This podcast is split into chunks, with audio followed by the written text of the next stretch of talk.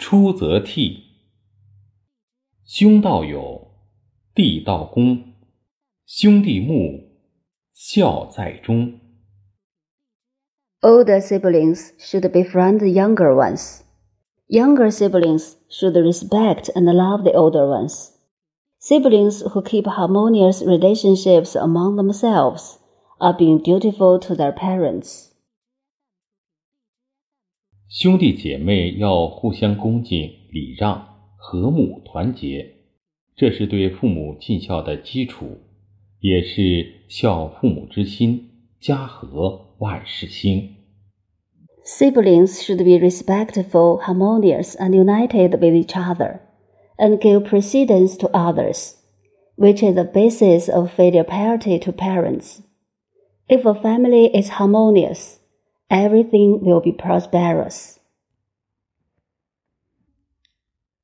同学、同事、朋友等都是异性兄弟姐妹，要有一颗平等心、恭敬心、仁爱心，真诚善待身边的每一个人，胜似兄弟姐妹。不要存在分别心，营造和睦相处的氛围，包容礼敬、团结互助，是作为公民报效祖国母亲的一种体现。 Classmates, colleagues, and friends are all siblings in different family names. We should treat them equally, respect and love them, treat everyone around us more sincerely than siblings in our family, instead of treating them differently. It showed that a citizen serves the motherland by creating an atmosphere of harmonious coexistence, tolerance, courtesy, solidarity, and mutual assistance. 世界各国睦邻友邦也是兄弟手足之情，互相尊重，互相包容。和为贵，和是中华文明的精神内核之一。贵和上中，善解能容，厚德载物，和而不同。由和合思想延伸出来的宽容精神、道德追求、包容意识，成为宝贵的民族文化基因。小到修身养性、家庭建设，大到治国理政、对外交往，都离不开和的价值指引。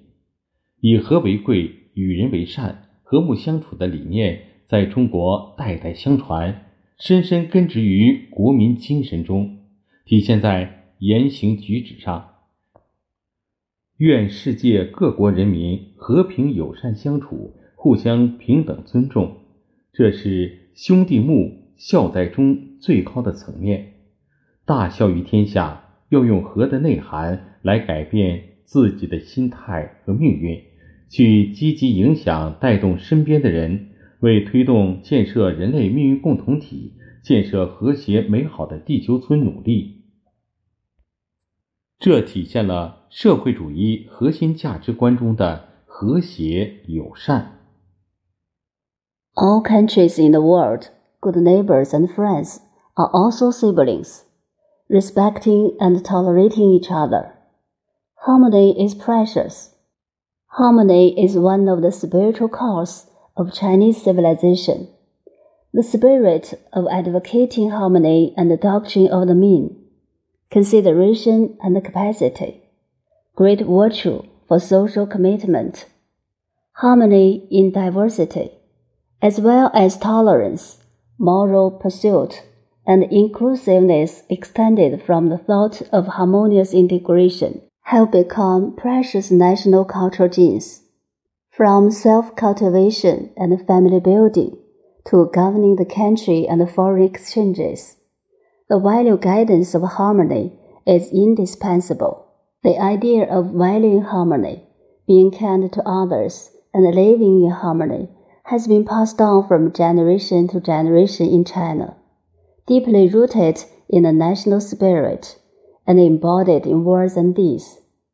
May the people of all countries in the world live in peace and friendship, and respect each other equally, which is the highest level of its for brothers to live in harmony, and filial piety in the world. We should change our mentality and destiny with the continuation of harmony, and actively influence and motivate people around us to promote the building of a community with a shared future for mankind and harmonious and beautiful global village. It reflects harmony and friendship in the socialist core values.